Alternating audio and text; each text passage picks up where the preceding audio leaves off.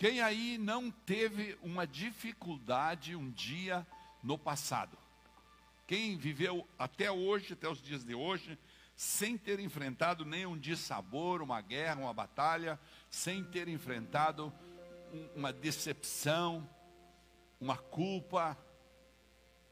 Todos, né? Ninguém, ninguém levantou a mão. Isso significa que todos nós somos é, acrescidos por Deus desta forma, vivendo desafios, batalhas, dificuldades, vivendo tragédias. Todos nós vamos enfrentar, ou já enfrentamos, tragédias. Muitos de nós, no entanto, nos transformamos em vítimas dessas tragédias. Muitos de nós não lidamos adequadamente com isso. E então, quando nós percebemos, nós já transformamos as nossas tragédias em algozes que nos mantêm na escravidão do passado. Situações adversas que ficam voltando à nossa mente constantemente e nos levam a viver escravos daquilo. Há uma dor no coração que não foi curada, há uma, uma, uma tristeza que não foi passada, há uma machucadura numa igreja que foi é, feita para nós, há uma palavra dura de alguém, há um grito de alguém que ressoa dentro dos nossos ouvidos. Então, tudo isso vai nos transformando. A gente olha para trás e todos podemos sentir tristezas, claro que sim. Remorsos, lembranças, dias de choro, dias de verdadeiros pesadelos, pelas situações, como eu disse, que a gente viveu, traumas que a gente vai colecionando durante a vida, não é verdade? Medos que armazenamos um dia depois do outro, choques, né? Uns têm medo até da polícia, porque os, assistiram uma coisa trágica, outros têm medo, medo do advogado, outros têm medo de sair à noite, outros têm medo de subir num prédio. Enfim, nós vamos é, construindo, colecionando medos, dores emocionais que causamos aos outros e que nós não gostaríamos de ter feito aquilo. Nos arrependemos, mas aquilo fica, meu Deus, por que, que eu fiz aquilo? A gente fica remoendo isso, coisas que nós sofremos, culpas que nós temos. E então, a não ser que haja uma perspectiva de esperança, e eu gostaria de ouvir de você isso, a não ser que haja uma perspectiva de esperança. Então nós vamos, queridos irmãos, e essa perspectiva de esperança precisa estar posicionada no, corretamente na nossa vida, a tendência é que a gente vai viver mesmo escravos da nossa história. Se não tiver uma perspectiva de esperança clara, nós vamos viver escravos. Ou seja, se a gente não consegue é, lidar com essas coisas e transformar essas nossas tragédias em triunfos, transformar nossas dores em triunfos, nós vamos ser vítimas dessas dores, nós vamos continuar nos debatendo com isso, nós vamos deixar de desfrutar a boa, agradável vontade de Deus, porque estamos arraigados, presos, escravizados naquelas dores do passado. E é sobre esse posicionamento correto. Qual que é o posicionamento correto que eu imagino como pastor e como pessoa que lido com isso todos os dias, né? E que defendo muito a tese do revisão de vidas aqui, para que a pessoa tenha um start nesse processo de cura. Então, é, é, sobre esse posicionamento correto que eu quero falar com a igreja essa noite. Fechar um pouquinho aqui. Então, baseado na experiência dos hebreus do Império Persa, e especialmente na posição, na posição de Esther, foi eu estava lendo o livro de Esther, e Deus me deu essa palavra.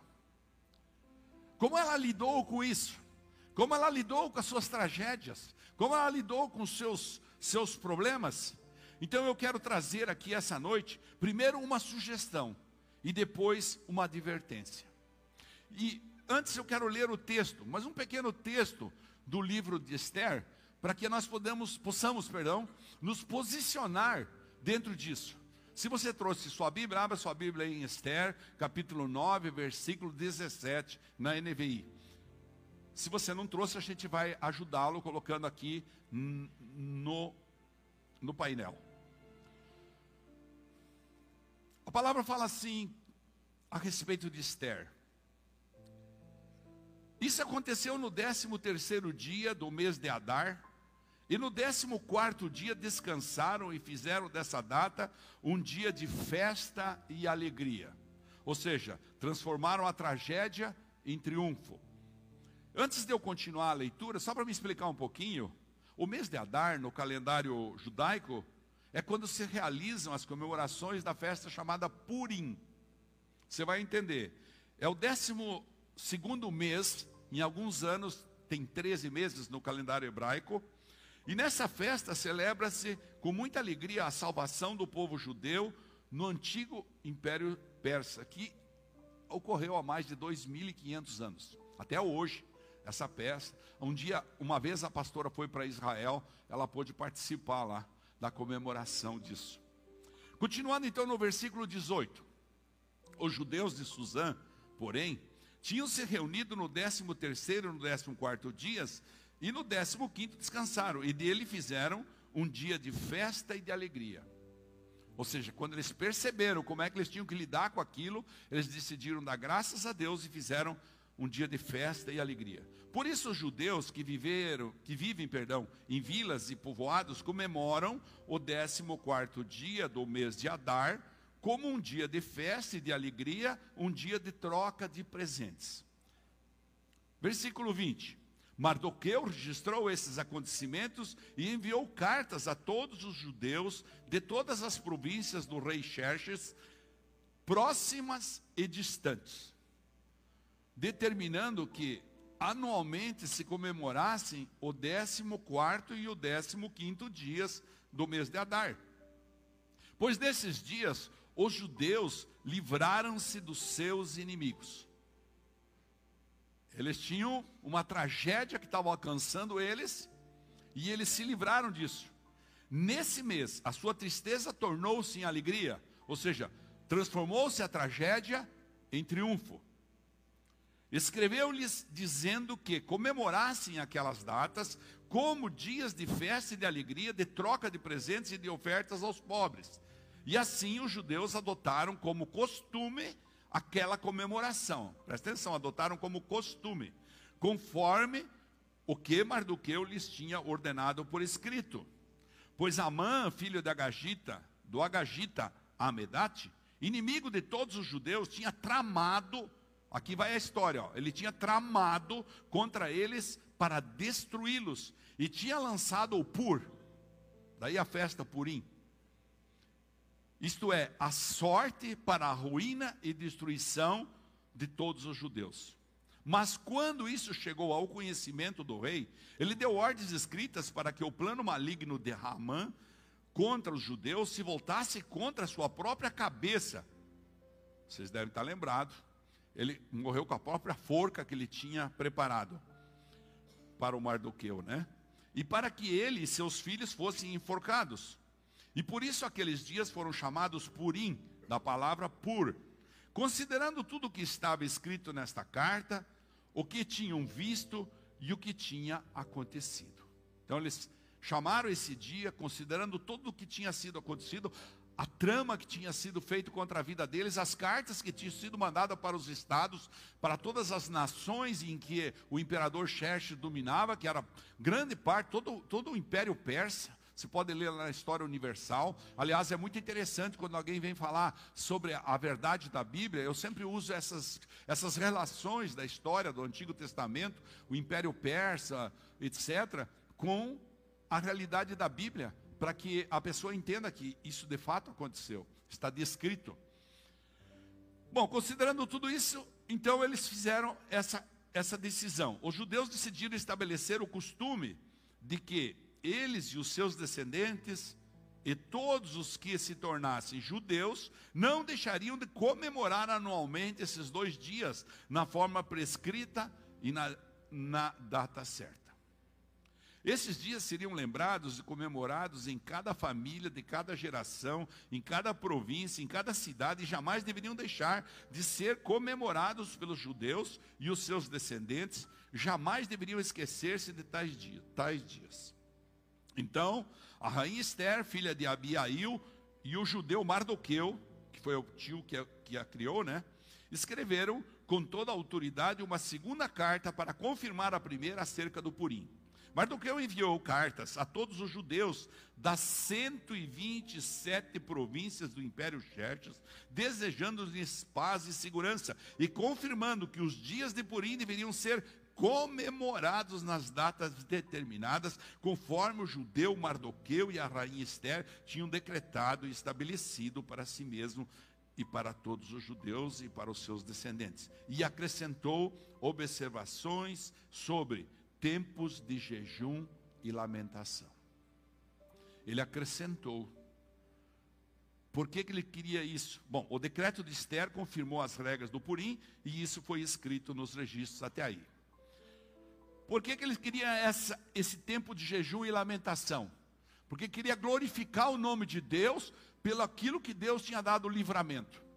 E é interessante que muitos de nós temos é, a sensação de estarmos vivendo o Salmo 126, ou seja, semeamos com lágrimas, mas vamos colher com, com, com, com alegria, né?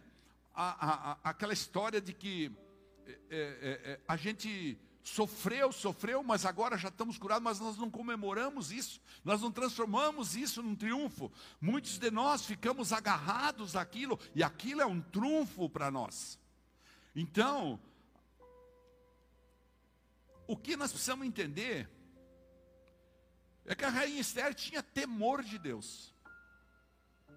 Decidiu liderar o seu povo de origem para que jejuassem e clamassem ao Senhor por livramento. E como nós lemos nesse texto aqui, Esther ordenou e instruiu as regras de como seu povo deveria celebrar. No Evangelho não é diferente, na vida cristã não é diferente. Existem algumas, algumas, alguns fundamentos. Claro, os princípios bíblicos, mas existem fundamentos que nós devemos entender para nós lidarmos com essas coisas que nos machucaram que nos atordoaram, que nos tiraram a paz, que nos levaram a sofrer consequências e que muitas vezes nós ficamos agarrados naquilo. Muitas pessoas que já viram sua esposa é, é, é, é, ficar recalcitrando em cima de uma traição que foi perdoada, que foi lá do tempo do, do antigamente, mas a pessoa fica, não, não vou ajustar, não vou ser o quê. Não, tudo se fez novo, a palavra fala.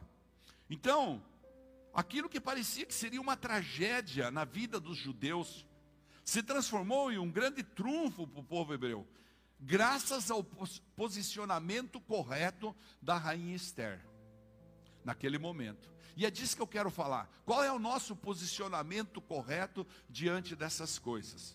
Para nós, os cristãos, portanto, não é nada diferente. Ser cristão sem um posicionamento correto diante das lembranças do passado gera uma vida tóxica. Gera uma vida sem sabor, com fardo, fardo pesado, escravizante. Então a gente está dentro do Evangelho, a gente vai no culto domingo, vai no culto quarta-feira, vai não sei aonde, vai e ora e levanta e lê a palavra e tal, mas a gente não consegue sentir o sabor da alegria, da liberdade que a gente tem porque a gente está preso, escravizado, muitas vezes na religião, mas muitas outras vezes nos laços que nos prendem no passado, com as dores, com os erros que cometemos ou que cometeram conosco. Viver se torna complicado, se torna angustiante, sem sabor e pode nos levar até a uma depressão. Ontem eu conversava com uma pessoa e eu comecei a explicar para ele isso aí, tinha já preparado essa palavra e falei para ele: olha, é preciso entender isso. Se você não tratar essas dores que você tem aí dentro, você, você tinha uma cultura na família, eu falei para ele. E essa cultura foi agredida pelas pessoas que foram chegando na sua família. Outras pessoas da família dele foram casando e, e, de repente aquilo foi destruindo aquela cultura que eles tinham de unidade e eles não perceberam isso. E então ele especialmente sofre muito, ao ponto que agora ele está preocupado que talvez daqui 20 anos o pai vai morrer, como é que ele vai lidar com isso? Ou seja, entrou num buraco profundo porque não conseguiu entender o posicionamento. Então, se a gente não tiver algum tipo de perspectiva positiva, de esperança, nada faremos além de suspirar e lamentar o passado. A gente vai derramar lágrima à noite e não haverá alegria pela manhã. Construiremos num período de tempo muito longo e destruiremos em um minuto, porque então um dia alguém vai pegar e vai nos apertar bem naquele gatilho, e aquele gatilho vai explodir. Quem dera as pessoas tivessem a mesma disposição de adorar e servir a Deus, como tem para celebrar suas dores, suas decepções e sofrimentos.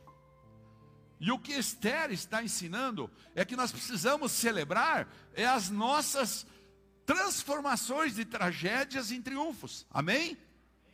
Você consegue entender? Ou seja, eu quero dar uma sugestão, primeiro, que cada um de nós Preste atenção aqui no pastor. Construa o seu próprio memorial. O que é memorial, pastor? Monumentos mentais que transformem tragédias em triunfos.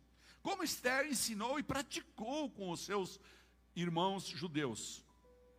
O, dicionário define monumento como uma evidência duradoura de algo. A gente coloca lá um monumento para que a gente lembre que o imperador tal ganhou, que o, o coronel tal, que o presidente ou não sei quem, né?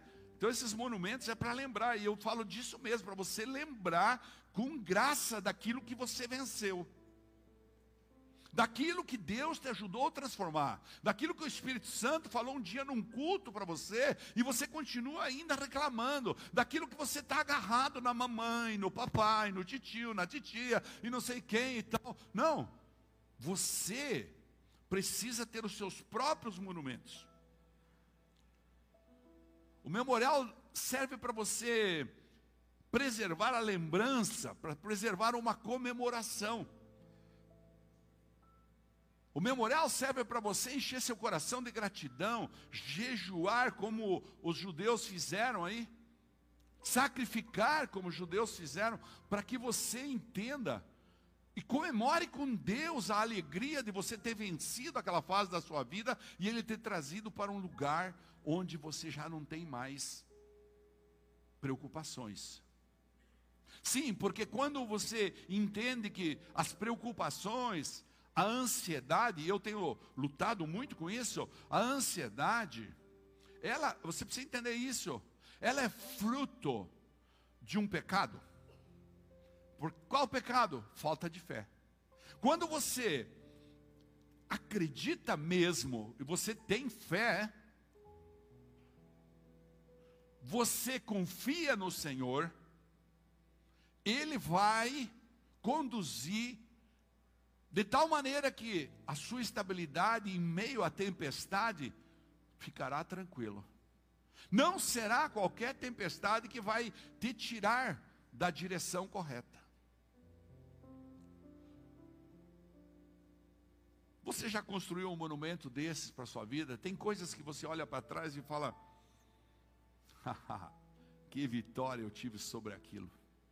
Aquele dia eu fui lá e me ajoelhei e pedi perdão para aquela pessoa mas limpei da minha vida. Aquele dia eu fui lá e lavei os pés daquela outra, limpei minha vida.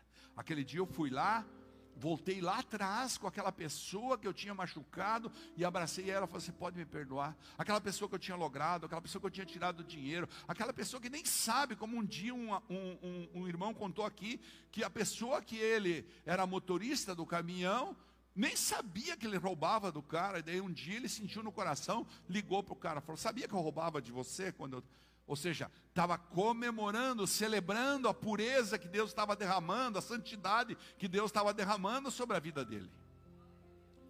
Consegue entender isso? Você tem aproveitado suas lutas e desafios, os tombos da vida, para erigir altares como um memorial?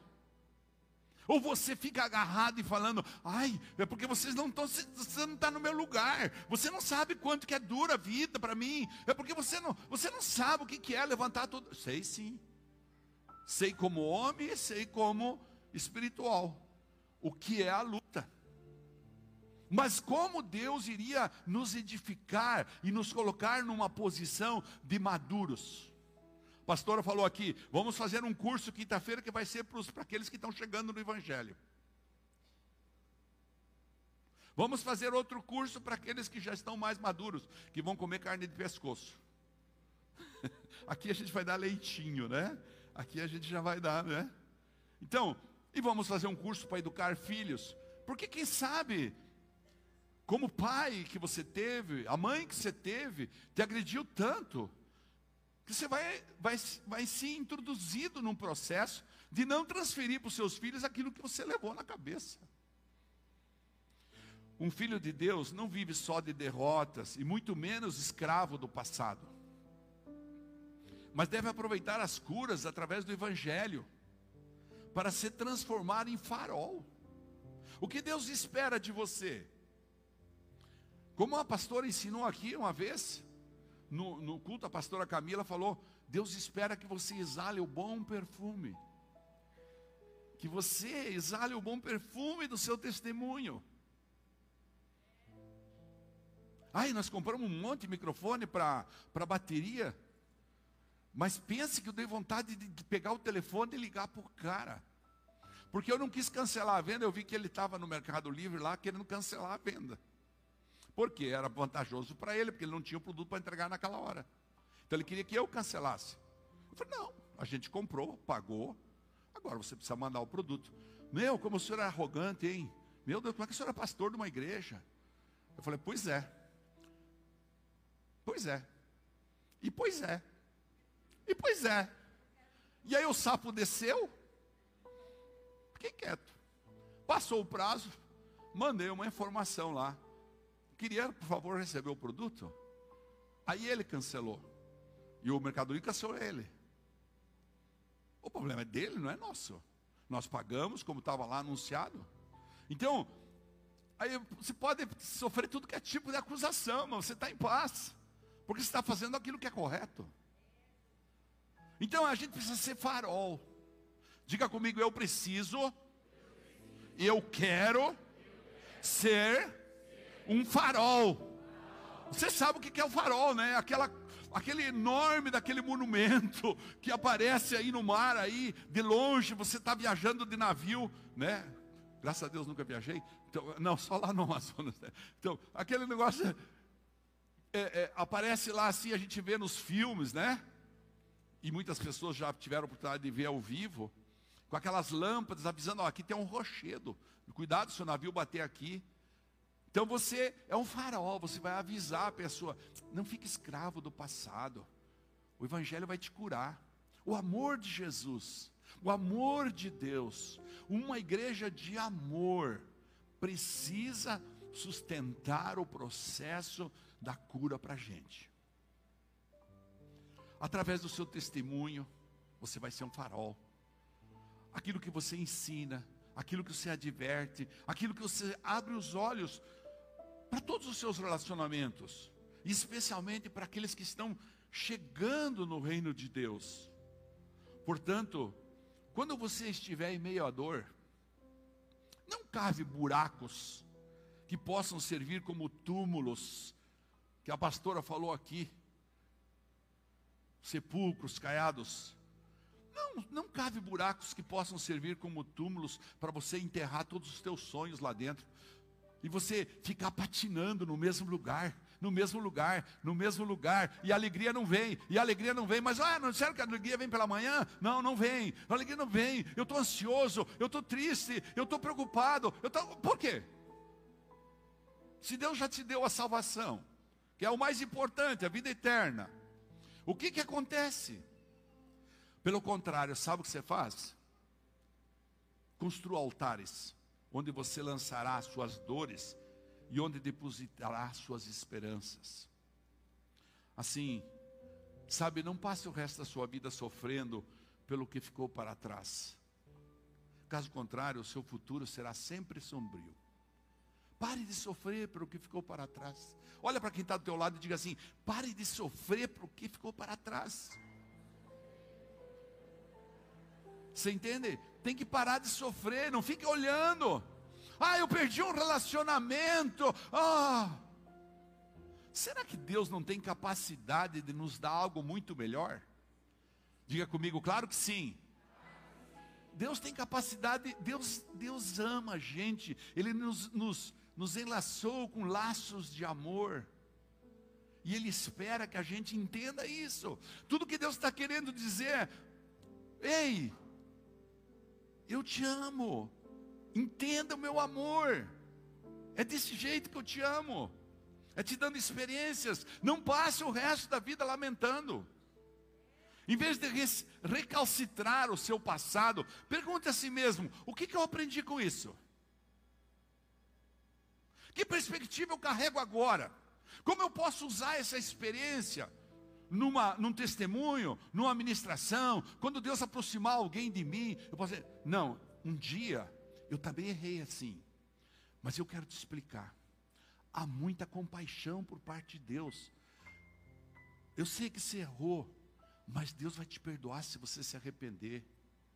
Sabe, nós somos rápidos, muito rápidos em jogar uma sentença em cima da pessoa.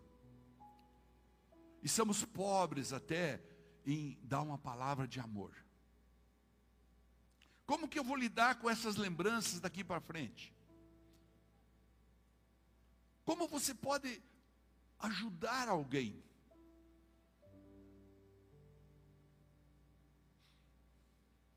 Como você pode acordar de manhã e falar: Meu, já estou com tantos anos de idade, mas eu vou ajudar mais algumas pessoas. Eu vou fazer o bem. Eu vou derramar o bem. Vou fazer com que as pessoas se sintam felizes perto de mim. Eu sei, você não pode mudar a situação passada, é verdade. Já não tem mais controle sobre ela. Ninguém controla o passado. Como não controla o futuro? Não é verdade? O futuro está na mão de Deus. O passado se foi. Viva bem o presente mas você pode curar as raízes que lhe aprisionam e transformam suas tragédias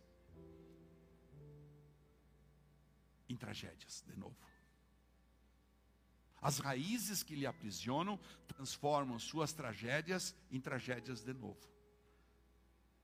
E o que eu estou propondo para você é que se transforme suas tragédias em triunfos. Olhe para Esther. Estava vivendo um momento que dava a impressão que ia ser o, o primeiro holocausto, o primeiro holocausto dos judeus. Todos estavam condenados. Mas ela ergueu uma bandeira de jejum e oração. Eu não estou dizendo que você vai receber isso exclusivamente, mas também não sei como você vai receber, porque isso é um problema seu com Deus. Muitas vezes eu tive que ficar de joelho, fazer propósito, ficar sem jantar não sei quanto tempo, tive que fazer o quê? Para vencer meus pecados, para vencer meus desafios, para esquecer as dores que eu cometi para outros, que eu recebi. Mas muitas vezes, e ainda estou caminhando, como diz Paulo, prossigo para o alvo. Mas certamente entendi o posicionamento correto, que é não me deixar escravizar por aquilo que aconteceu olhar para a esperança futura que cada um de nós tem, temos, cada um de nós tem em suas mãos, a esperança da salvação e transformar todas as tragédias em triunfos. Esqueça de se afligir ou se culpar. Pior ainda, se culpar. Aliás, fuja desse sentido de obrigações, de se punir. Porque a gente foi ensinado, muitas vezes na religião, até que precisava ser punir, precisava ser castigado. Mas a graça não diz isso. A graça de Deus fala que Ele nos perdoa, nos ama como somos e quer ver nós evoluir daqui para frente. Ele sabe exatamente onde você está nesse momento e como você vai andar daqui para frente.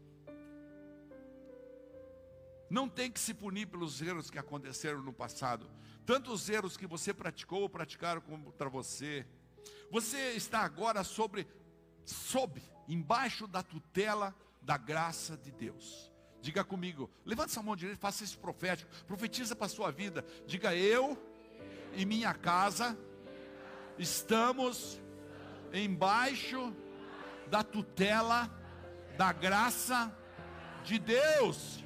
Amém. Aplauda o Senhor Jesus. Aplauda aí. Nós estamos embaixo da graça de Deus.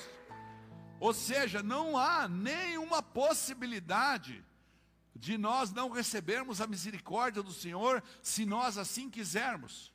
A única possibilidade que existe é eu mesmo travar a mão de Deus e não me toque.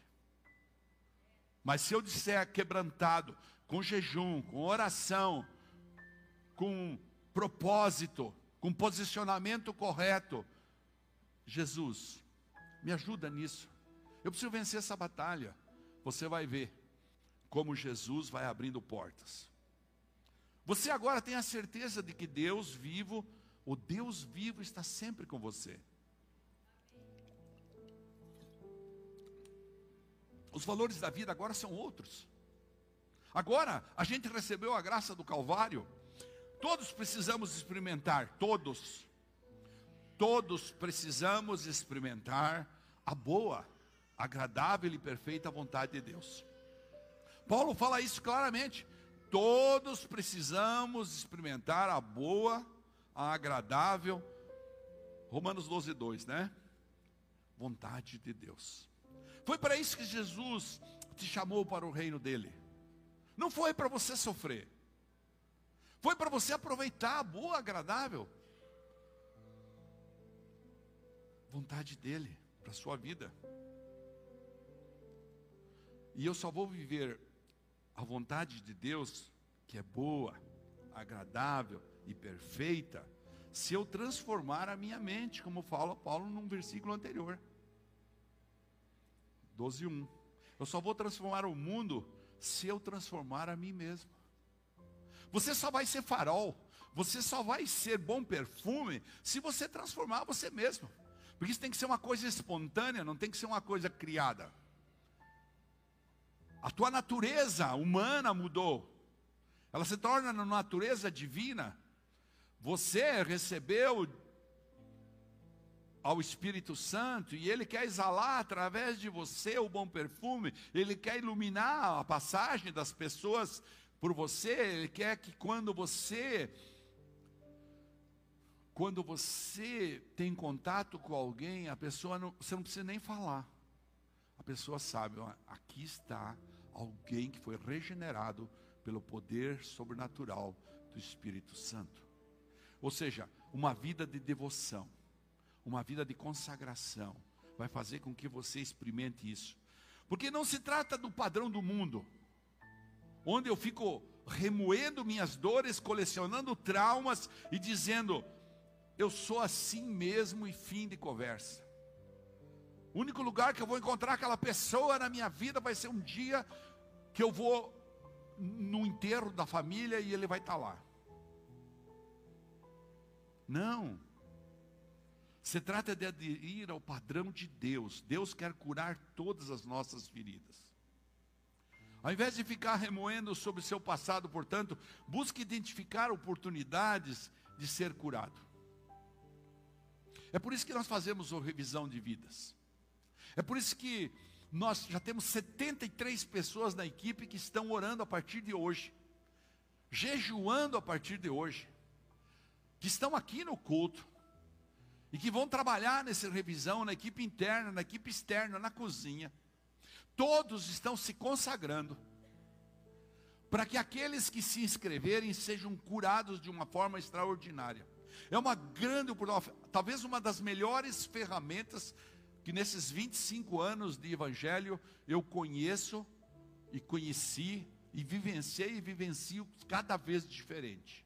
Porque eu vejo que quando a gente se une como igreja para ir lá, todos nós juntos, orando, buscando, hoje à noite, depois do culto, todos nós vamos para nossas casas, mas todos nós vamos entrar online para orarmos juntos pelo projeto.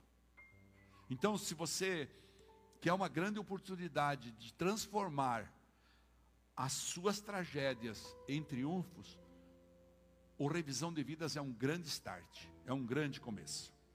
Se você ainda tem coisas do passado para curar, permita-se ser curado.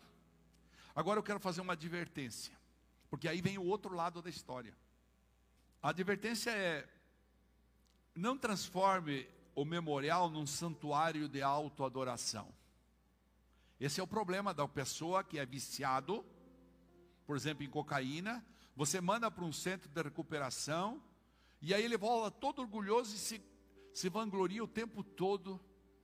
Quando é daí seis meses, está lá de novo no mesmo lugar, porque ele está usando aquilo como um troféu para ele, e não acreditando como a rainha Esther ensinou para Deus. Ela ensinou, nós vamos fazer a festa do Purim, para que nós possamos acreditar todo ano, oficialmente para Deus, a vitória que Ele nos deu. E essa é uma das três festas que os judeus fazem, Purim.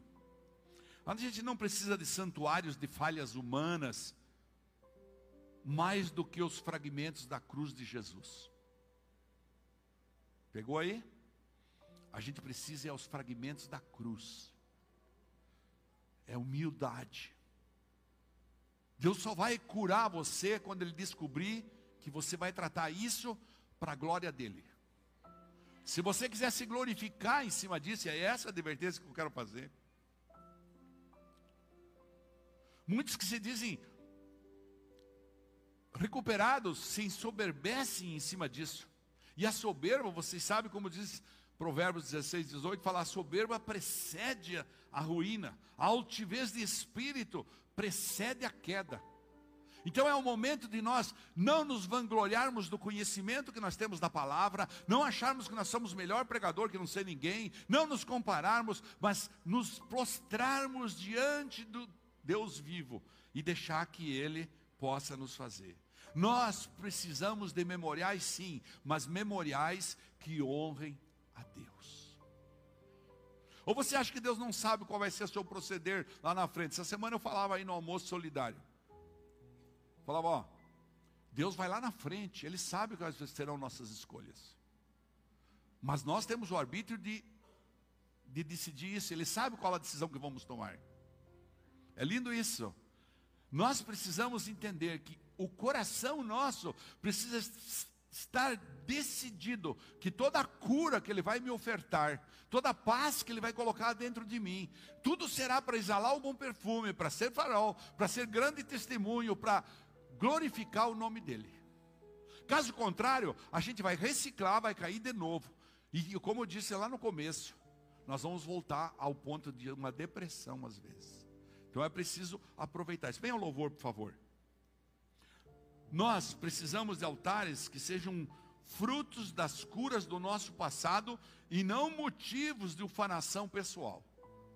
Deus não interessa que você saia é, é, narrando, se ufanando. Não, eu me curei. Não, você não se curou. Deus curou você. Deus deu oportunidades. A mim foi assim. Deus teve muita compaixão e continua tendo muita misericórdia. A gente precisa, precisa sim de altar que evidencie, que mostre a nossa gratidão.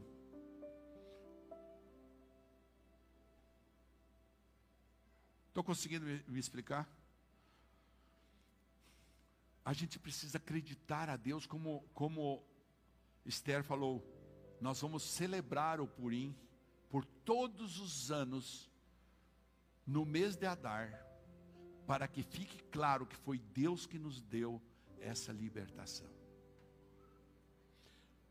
A gente precisa primeiro pensar e agir como Jesus.